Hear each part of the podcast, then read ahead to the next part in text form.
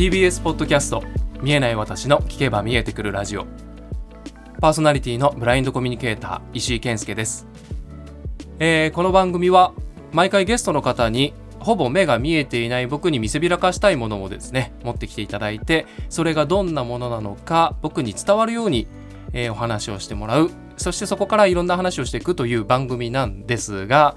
えー、今回はちょうどねシーズン1の折り返し地点ということで、えー、ゲストなしの、えー、メールを読む回にしたいと思っております。なので完全に今日僕一人喋りなので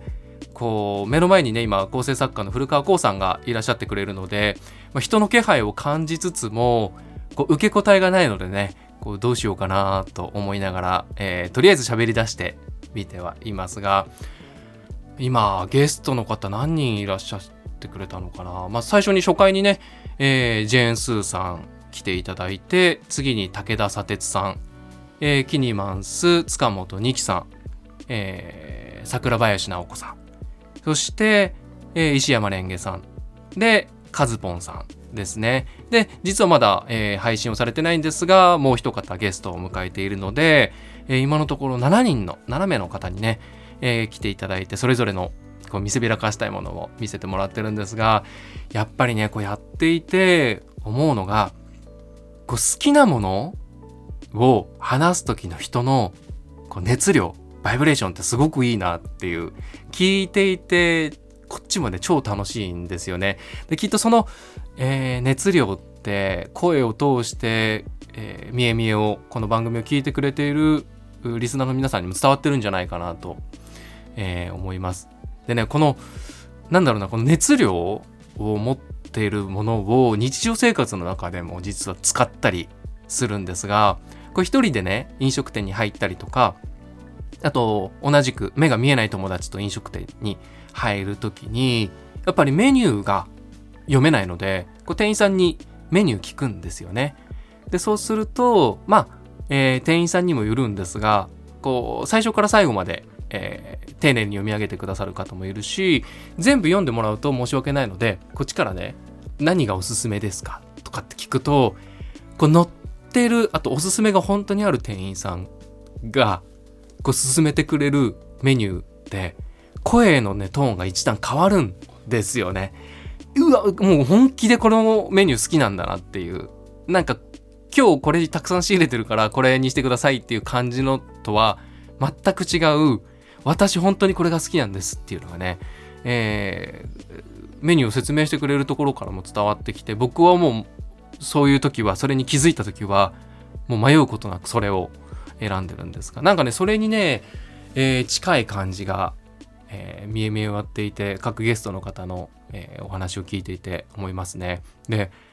こうジェーン・スーさん初回に来ていただいて僕まあこういうね、えー、ポッドキャストをやらせてもらうのも初めてで緊張してたんですが、まあ、スーさんがね本当にもうスーさんに委ねていたら絶対に大丈夫だろうっていうスーさんに甘えながらの回だったんですがまあ、持ってきていただいたものがね、最初からね、香水っていう、匂いから来た、香りから来てくれたんだっていうのがすごく嬉しくて、で、結局、あの回終わった後に、こうそれまではソリッドパフュームって言って練り香水を使ってるって話したんですが、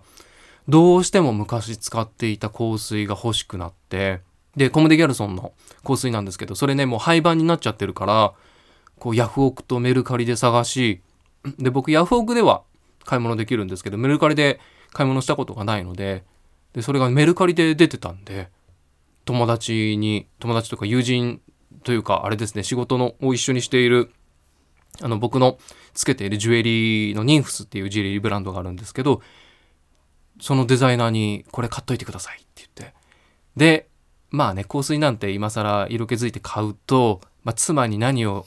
言われるかたまったもんじゃないっていう、絶対怒られるだろうっていうのだったので、あのー、そのデザイナー林さんって言うんですけど、林さんからこう展示会の時に、もらった、プレゼントされたっていう体にすれば大丈夫だと思うっていう ので、えー、買ってつけて今ますが、まあ、妻がこのポッドキャストをね、聞いたり聞かなかったりするので、まあ、聞いたら多分怒られるだろうなと思いつつ、まあ、怒られるの前提でねこう話をしますが。まあねあと砂鉄さんが、えー、別に怒ってないの。本のね表紙を触らせてくれて砂鉄さんが書くうさちゃんをね、えー、説明をされてくれたりしてくれたり。でその僕は砂鉄さんにそのうさちゃんバッジ別に怒ってないバッジをいただいたのでねファッションアイテムとしてつけるように、えー、してます。で、ニキさん。ニキさんはアボカドのね、育ててるアボカドを持ってきてくださいました。普段からね、僕アボカドを注文することはない、あんま食べないって話したんですが、話した後だったんで、ハンバーガー屋さんに入った時に、アボカドバーガーっていうのがね、あって、これはもう、ニキさんやったから、ニキさん来てもらって、その話したから注文するしかないなと思って、えー、頼んだんですよね。で、結構分厚いアボカドがこう、挟まってて食べたんですけど、やっぱりね、別になくてもいいかなっていう感じに なりましたね。で、もう食べてね、すぐにニキさんに、あの、X で、旧 Twitter でね、あの、公開報告はしましたけどね、あの食べましたって言って、どうでしたかって聞かれたんで、うーんって言ったら、もう今度からあの気にせず好きなもの頼んでくださいって、ニキさん優しいからそんなことも言ってくれました。で、次が桜林直子さん。ね娘さんとのこう交換日記を持ってきていただいて、あれね、放送でちょっと言えなかったんですが、2冊、ほぼ日手帳ですね、えー、持ってきていただいていて、1個刺繍がしてある、えっ、ー、と、水玉模様っぽいえー、ものがあったんですが、あの、収録終わった後にね、気づいたんですよ。あの、ミナペルホネンっていう、え、アパレルブランドのものだっていうことに、あの、結構有名な柄で、こう触ってて、あれこれミナじゃないかなと思って聞いたら、あの、そうだよって言ってくれてて、なんかちゃんとその柄を指先で覚えてるんだなっていう、なんか自分でもね、あのー、新しい発見というか、あ、わかるんだっていう嬉しさがありました。うん。で、石山レンゲさん、コネクトのパーソナリティの石山レンゲさん。レンゲさんはね、これ何持ってきてくれるんだろうな、絶対電線なんだろうな、なんていう話は、あの、してたんですけど、まんまと電線を持ってきてくださいました。いやー、よかったなレンゲさんも。レンゲさんのなんかこう、なんだろうな、電線を語る時に見え隠れする、あの、オタクっぽい感じっていうんですか？あの、コネクトの放送を聞いてると、なんかあんまり出てこないんですが、やっぱ電線語る時に、あの、出てくる何かこう漏れ出てくるものがね、あの、放送からはあって、うん、その、電線自体が見えたというよりも、電線が好きなえー、レンゲさんがすごく見えてきたなっていう感じがします。でね、でもね、僕ちょっとレンゲさんの回はね、心残りがあって、あの、2000、あれは18年の4月かな、あの、TBS ラジオのアフターシックスジャンクションにレンゲさんがあの出演した際にやっぱり電線についてこうお話をされてるんですがそこでもねあのこの放送聞くとあもうすでにここで見え見えやってるなってえー、思ったんですが、もうそこでのね、レンゲさんのね、弾けっぷりというか、スパークの具合がすごいんですよね。で、あ、ここまで、ここまでなんかレンゲさんにだ、あの、出して欲しかったなっていう、なんかそこまで解放したかったなっていうのがね、ちょっとね、レンゲさんの回ではね、ちょっと心残りになってるんで、またリベンジする機会、あ、リベンジって言っちゃいましたね。この僕はリベンジっていう言葉に対してね、すごくね、違和感を持ってるのに自分で今使ってしまったという。これリベンジって復讐って意味じゃないですか。石山レンゲさんにリベンジするっていうと石山レンゲさんに復讐するっていう意味になるんでゲストで来ていただいたのに復讐するっていうもう何様だっていうね。使わないようにしてるんですか。出ちゃいますねこれね。でえー、先週か。先週はカズポンさんが、えー、来てくださってすごいですよね。目隠しをしてときめきメモリアルをプレイするっていう。で話をしてたらどっちかっていうと僕側に近い存在というか 見えない側にねあの目を使わない側に寄ってる感覚をお持ちだなっていう。でこう大切にしてるね競技の時にも使ってるアイマスクを持ってきていただいてこう触らせてもらいましたがあんなにこうふわふわしてて気持ちいいそして可愛いアイマスクがあるんだなと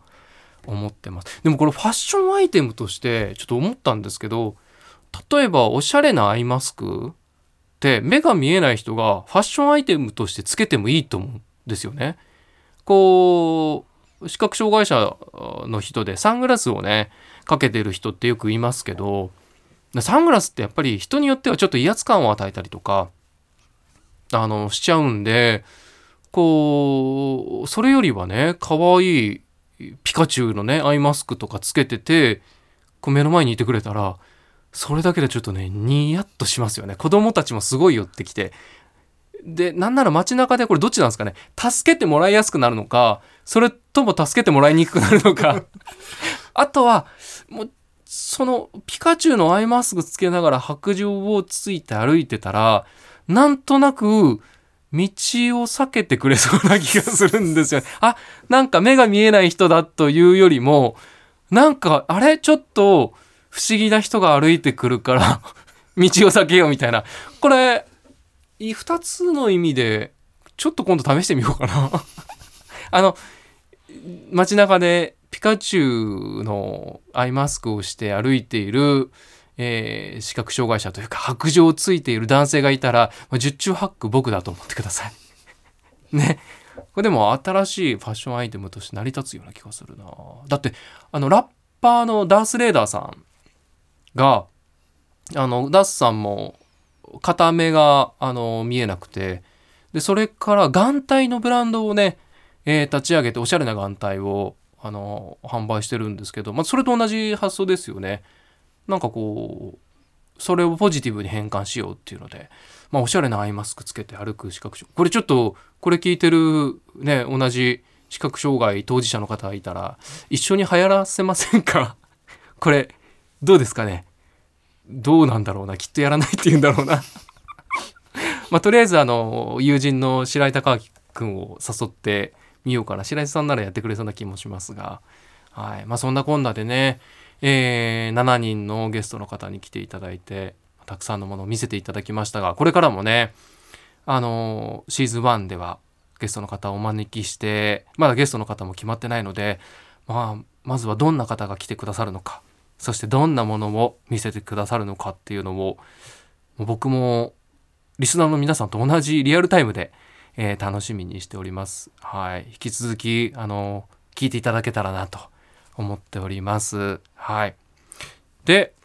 今回はね、メール会ということで、まあ本当に放送始まってからあのメール募集したら、あの、何通かね、あの来ていただ、あのメール送っていただいていて、で、ちょっと時間の都合上、本当に1通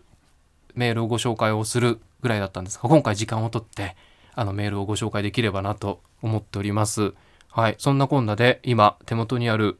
えー、iPhone をが喋り出す設定にお入りました。はい。今もう聞こえてもうこれ見え見えを聞いてくださってる方々にとっては聞きなじみのある声だと思いますがえー、では早速メール1通目から読んでいきたいと思います。石井よこんにちは。ラジオネームブルーグラスと申します。見え見えでメール特集をするということで初めてメッセージを送ります。ありがとうございます。目が不自由な人にとってホームドアのない駅のホームは危険だと聞きました。うんうん、特に音が反響する地下の島式ホームは方向感覚をつかむのが難しいとか、石井さんはホームから転落して助けてもらったり、電車と接触しそうになったりした経験はありますか？これからも番組を楽しみにしています。よろしくお願いいたします。ロー、読み上げオフ。一回オフにしありがとうございます、ブルグラスさん。ホームドアか、ホームドア。えー、そうですね。えっ、ー、と、実際僕は、えー、駅のホームで、ホームから幸いなことにも転落をしたりとか、えー、危ない目にあったことはないんですが、やっぱりね、ニュースとかでね、えー、年に数回はそういうちょっと痛ましい事故の話聞くので、うーん、なんかそういうのに、ニュースに触れるとね、人事じゃないなっていう当たり前なんですけど、えー、思います。で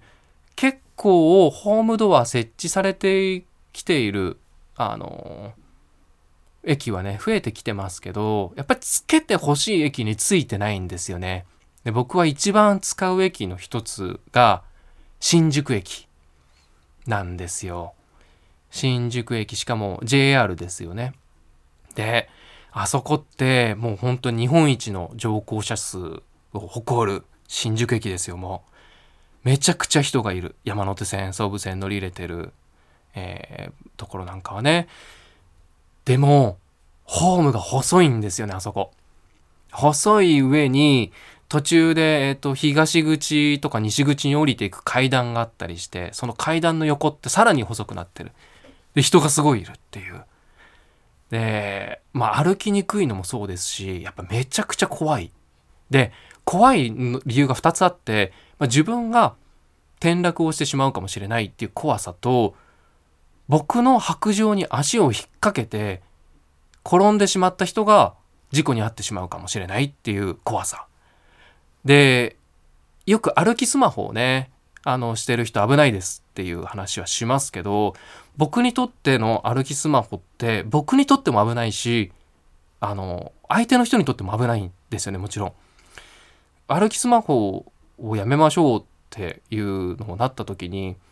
視覚障害者、まあ、ちょっと大きくあの主語を使いますけど視覚障害者の方に歩きスマホの人がぶつかって視覚障害者の人が怪我をしてしまうから可能性があるから歩きスマホをやめましょうっていう文脈で話されることが多いんですが僕からすると僕らが歩きスマホを怪我をしてる人を怪我させてしまう可能性があるそれも怖いんですよね。あの一応ね道路交通法の上では視覚障害者は白状を持って歩きなさいと。でまあ、それでなんか事故があった時には、まあ、いいわゆる面積ですよねあのにはなるらしいんですけどとはいえね怪我をさせてしまったらやっぱりこう心情的には辛い。なのでなんかちょそういうのもちょっと加味をしていただきながら、まあ、とりあえず100歩譲っていや5億歩譲ってちょっとライムスターの歌丸さん譲りであのいきます。5億歩譲って歩きスマホしてもいいけど駅のホームとか駅の構内だけはやめてほしいです。うん、これはね、えー、周りの人の安全もそうですしあなた自身の安全も、えー、大切にしてほしいので。はい。で、ほ駅あとね、ホームドアで言うとこれちょっと気づいたんですけどね東海道新幹線乗る時にホームドアがあの解除する時に音楽が流れるんですよね。で、あの音楽が僕が入院してた時のナースコールの音と同じなんですよ。音と、音楽と。だからね、東海道新幹線関西方面行く時に毎回入院中思い出します なかなかこれ、ああ、なんかリマインド、なんかこう初心を忘れるなよってことなのかなと思ってあのホームドアのね、音楽聴いてますけど。はい。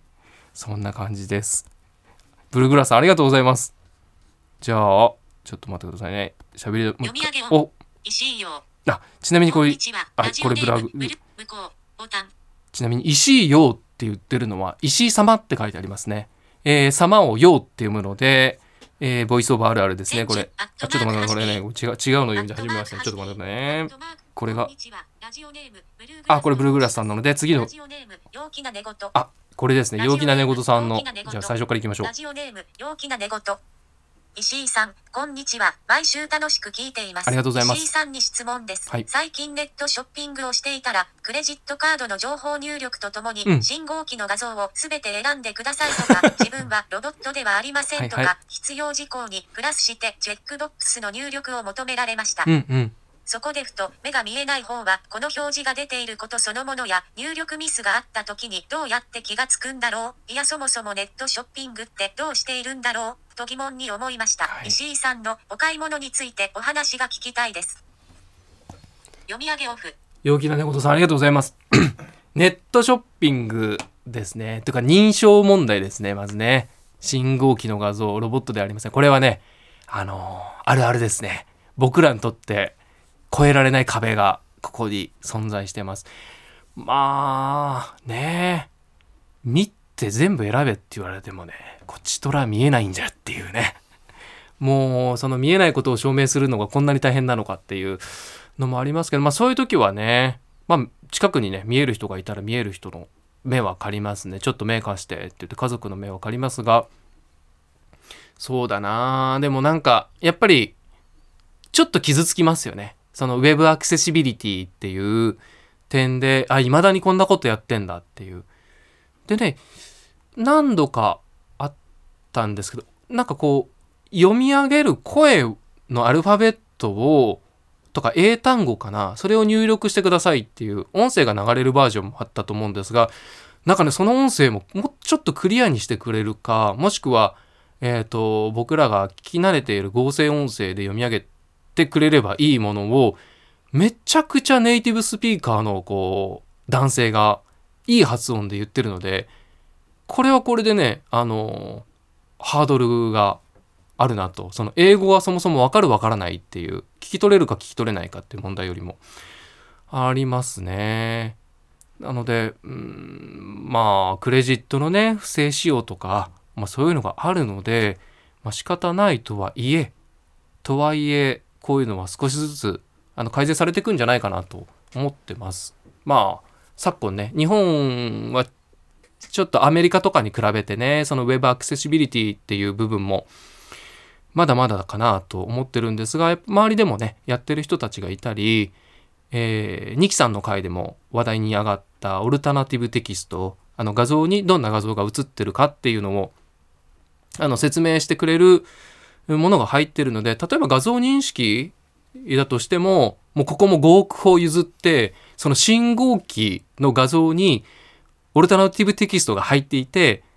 信号機の画像ですってあの読み上げてくれれば僕らも選択できるのでそれも一つの方法なんじゃないかなと、えー、思いますね。でウェブの買い物オンラインの買い物に関してはあんまりしないけどでもねあさっきもあの香水買っちゃったっていう話したんですけどメルカリはね僕見えてた頃は出始めぐらいだったのかな2016年。あるはあったけど今ほどこうメジャーじゃなかったイメージがあってなのでメルカリの構造がよくわからない。ですよね。なので使いにくいんですが、うんと、ヤフオクは、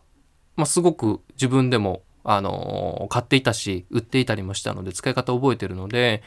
えー、ヤフオクは今でもちょこちょこ検索してで画像をねあのさっきも話しましたけど妻には見せらんないんですよ。もういらねえだろという洋服なんて 腐るほどあるだろうと。で持ってるじゃんって言われるんですけどいやこれは持ってないもんっていう謎の言い訳をするっていうねでこそこそっとうちの娘とかに「ねえねえねえこれ何色?」とか「これちょっと汚れたりダメージあったりする?」っていうのを聞いてで洋服のサイズ感はなんとなくわかるのであとはもう勘ですねガチャですねガチャで買いますでヤフオクはアクセシビリティも、えー、アプリは悪くないので、えー、一通り自分であの完結することができるのであとは頼むから妻がいない時間に届いてくれっていう。いうのは願ってますけどでもそういう時に限ってね僕がいない時にこう届いたりとかしてて無言で置いてあるんですよね。荷物が。怖いですよねあの無言。がなんか荷物届いてたよって一言言ってもらえた方がいいんですけどこういつも荷物が置いてある場所にあれなんか置いてああ届いてるみたいな。ああこれ届いてるってことはバレてるっていうで僕からもあえて何も言いませんし、えー、妻からもあえて何も言ってこないっていう暗黙の了解というか、まあ、了解してるのかどうか別として、はい、そんなこともあります。ねウェブでもアマゾンとかも結構友達は使ってるみたいですね。あとメルカリで売り買いしてるっていうのもあの目が見えない友人があの言ってたりもするのできっと僕はやってないだけでアクセシビリティ的にはねあのあるんだと思います。それにあとはねこうたくさんの品目から Amazon とかだと僕ら選べるんですよね。お店行くと一個一個どんな商品があるかなっていう。で、商品の情報とかも、まあ、一緒に行ってる人とかに読み上げてもらわなきゃいけない。教えてもらわなきゃいけないんですけど、ウェブで買い物ができるっていうことは、え数ある商品の中から自分で商品の特徴とかを聞いて、えー、熟考して買うことができる。時間をかけて。えー、っていう部分では、え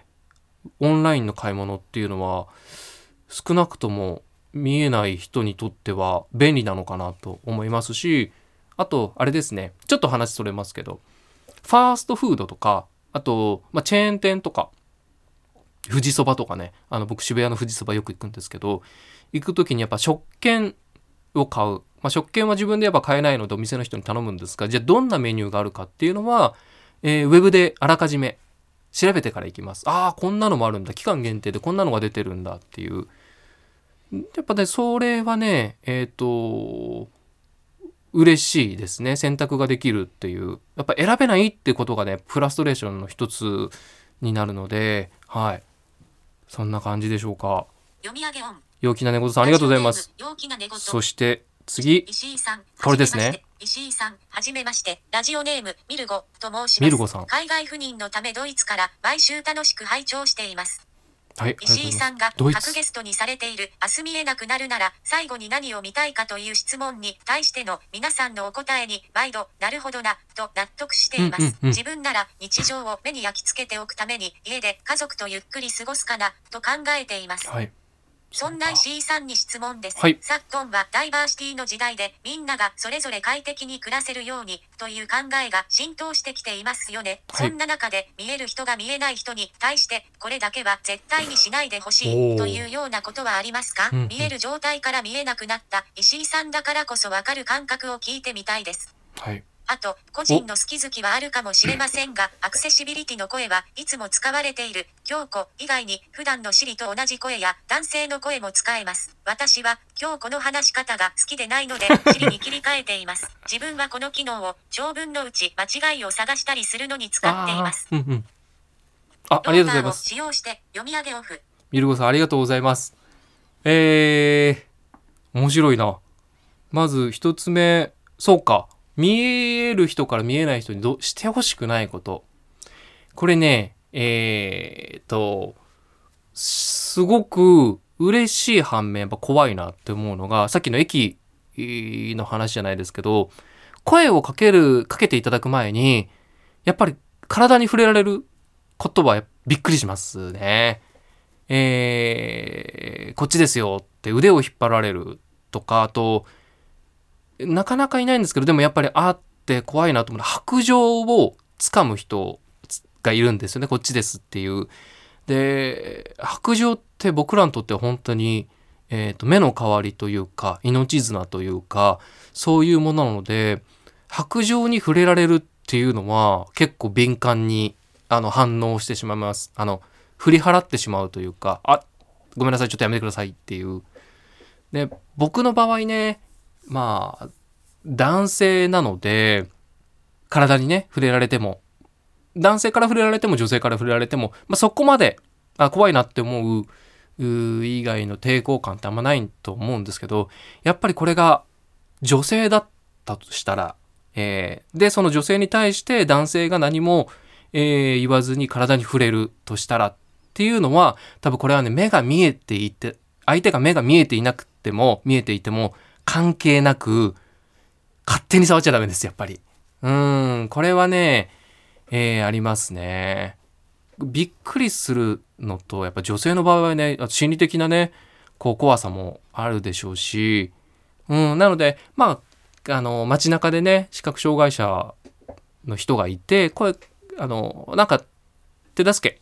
あの、しようかなって思った時は、まず一声ね、あの、困ってますか？とか、大丈夫ですか？って声かけると大丈夫ですって言いがちなので、あ、どっか行かれますか？とかね。うーん、なんか手助けすることありますか？なんて声をかけてもらえると嬉しいです。でね、僕このブラインドジョークの一つでね、こういつか、いつか言える日が来たらいいなと思っていた、とっておきのブラインドジョークがあって、こう、道を歩いてる時に、女性からね、あの、どちらに行かれますか？とか、どこ行くんですか？って声かけられた時に、絶対これ言おうと思ってたことがあって言えたことがあるんですよこれ。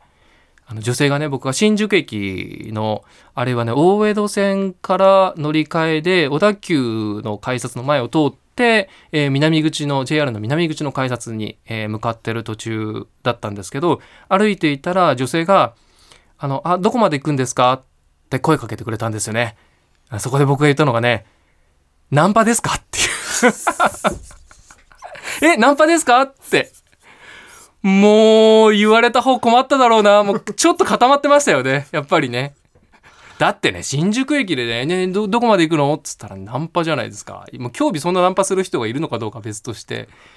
で、もう固まってたから、あ、すかさずすいませんって、あの、これ、あの冗談です、すいませんって言って、これね、いつか言ってみたいなと思ってて、もう、あの、初めてのお客様ですって言って、あのー、冗談がね、わかる人ですごい笑ってくれて、それで一緒にちょっと話をしながらね、短い距離だったんですけど、JR の、あの、南口改札までご案内をいただいていて、はい。なので、まあ、あれですね、街中で、えー、声をかけて、どこまで行くんですかって声をかけた時に、ナンパですかって切り返してきたら、あの、十中八九僕です。はい。他の人は多分そんなことはね、言わないと思いますけど、はい。うん、なので、まあまあ、あのー、これもね、あのー、よく言うんですけど、視覚障害当事者、人によって全然違うことなので、まずはその人がどんなことを望んでいてどんなことは一人でできてどんなことができなくてどんなサポートを必要としてるのかっていう視覚障害者って大きいレッテルくくりじゃなくってその目の前にいるその人にフォーカスを当てるともっと解像度が高くなるというかでそこに当てていくと見える見えないあんま関係なくその人にとって何が心地いいのかっていう話になってくると思うのでまあそんな風にあのしていただけると、えー、いいんじゃないかなと思います。あとねボイスオーバーの声ですけどね もうすごいやっぱ使ってらっしゃるからこのこのいつも使ってる声が京子っていうねえー、そうこれ京子さんっていう人の声なんですけどその京子さんが読み上げてくれてる最中にこういいですね。京子の声が好きじゃありませんっていう。これね相手が合成音声じゃなかったらなかなか言えないですね。あのいやーなんか石井さんのメールの読み上げ声が嫌なんで他の声に変えてくださいみたいなね。言えないですけど。そうかでも Siri とかにも切り替えられるんですね。それ僕知らなかったな。あのちょっと試してみます。でなんかねこれダウンロード個別ですんのかな？結構アニメボイスみたいなのに変更ができたりするっていう噂も聞いたことあるのでなんかねこの合成音声もきっと可能性というか、あのあると思いますね。長文読み上げる時にあの誤字脱字、えー、あるかどうかこれ聞きながらチェックしてるってミルゴさんおっしゃってましたけど本当にあのこのボイスオーバーの機能って見える人にとっても実はあの便利な機能がたくさんあるんですよね。こうライフハックができるというかあの 例えばその自分で書いた文章のねチェックもそうですけどこれ桜林直子さんとの回でも話しましたけどそのチェックもそうですしあと割と長い論文とか、えー、読む時って結構論文ってボリュームあるので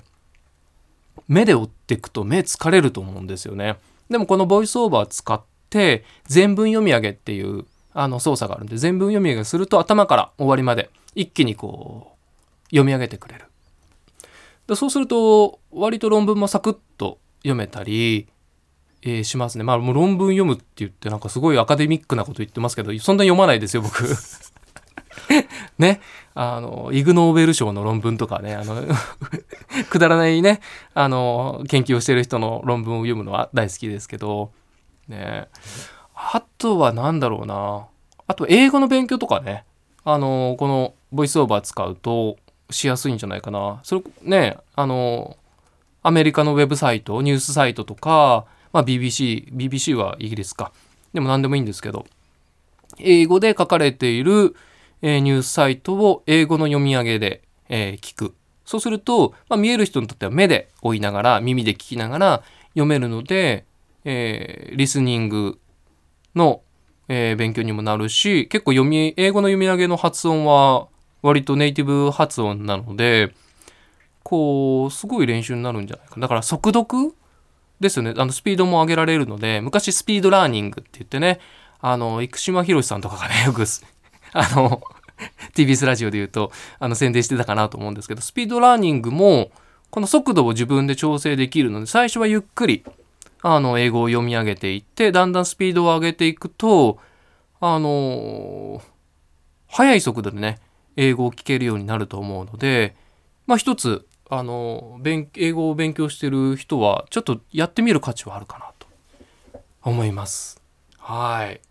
まあそんな感じで今日はメール3通ちょっとねお時間いただいて読むことができましたが、まあ見え見えではね引き続きメールを、えー募集しております。なのでね各回のねあの今日ちょっと振り返りましたがゲストの方々とのねあのトークでこんなの面白かったですっていうあの感想もそうですしあの今日みたいにねあの僕石井健介に対するあの質問でも、えー何でも構いませんので、えーメールを送っていただけたらと思います。えーメールアドレスは、えー、みえみえアットマーク tbs.co.jp アルファベット小文字で miemie アットマーク tbs.co.jp です。はい。あと、SNS ではね、あの、ハッシュタグ、みえみえ、カタカナでみえみえと、えーつけて、あのー投稿していただけると、えー僕が覗きまして、あのーいいねってさせてもらいます。結構ね、このハッシュタグみえみえで面白い感想で、えーいただいたりするので、それね、読んで、あ、こういう聞き方してくれてるんだなとか、あ、こういうこと思ってくれたんだろうなっていうのはね、あのーやっぱりここもコミュニケーションでね、あのー僕が喋ってリスナーさんが聞いてくれてるだけだとこう一方通行のコミュニケーションなんですけどこうメールをいただいたりとかあの SNS で投稿いただけるとこうインタラクティブな総合コミュニケーションになるのでねぜひぜひ皆さん気軽にあの感想をお寄せいただければと思います。えー、では引き続きこの後も見えない私の聞けば見えてくるラジオ続いていきますので、えー皆さんお付き合いくださいませ。ありがとうございます。See you! TBS ラジオポッドキャストで配信中ゼロプリラジオ聞くことできるパーソナリティは LGBTQ ハーフプラスサイズなどめちゃくちゃ個性的な4人組クリエイターユニット。午前0時のプリンセスです。ゼロプリラジオ。もう好きなもん食べな。好きなの何でも鍋に入れたら鍋なんだから。マクド鍋に入れちゃおう。そしたら全部鍋。おならが出ちゃったことを何て言いますか？プリグランスバズーカにおしゃれではないよ。ゼロプリラジオ。笑ってるやん。こんな感じになります。笑い方海賊になります。おうち最後にこの CM 聞いてるみんなに一言。お前お前えなんで言ったとにかく聞いてくださいゼロプリで検索ゼロプリラジオ毎週土曜午前0時に配信それではポッドキャストで会いましょうせーのほなまたゼロプリレディオ